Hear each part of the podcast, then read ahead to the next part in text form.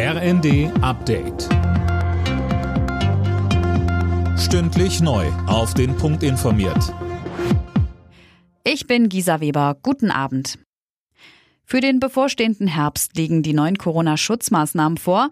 Gesundheitsminister Lauterbach und Justizminister Buschmann haben sich auf einen Entwurf eines neuen Infektionsschutzgesetzes verständigt.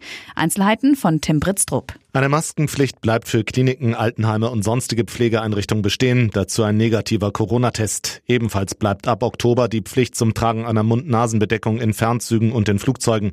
Was im Nahverkehr passiert, dafür sollen die zuständigen Bundesländer eigene Regeln finden. Ebenso ob in Geschäften oder Restaurants dann wieder eine Maskenpflicht gilt.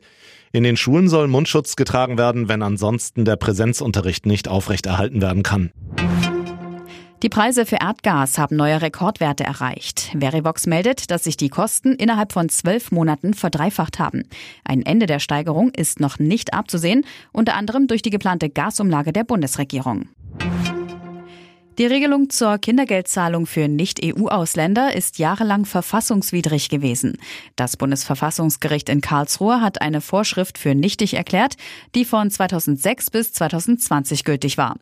Demnach bekamen anerkannte Flüchtlinge erst nach einem mindestens dreijährigen Aufenthalt und einem Arbeitsplatznachweis in Deutschland Kindergeld. Angestoßen hatte das Verfahren das Finanzgericht Niedersachsen. Der Afghanistan-Einsatz der Bundeswehr wird wissenschaftlich aufgearbeitet. Das haben die Uni Potsdam und das Zentrum für Militärgeschichte und Sozialwissenschaften der Bundeswehr angekündigt.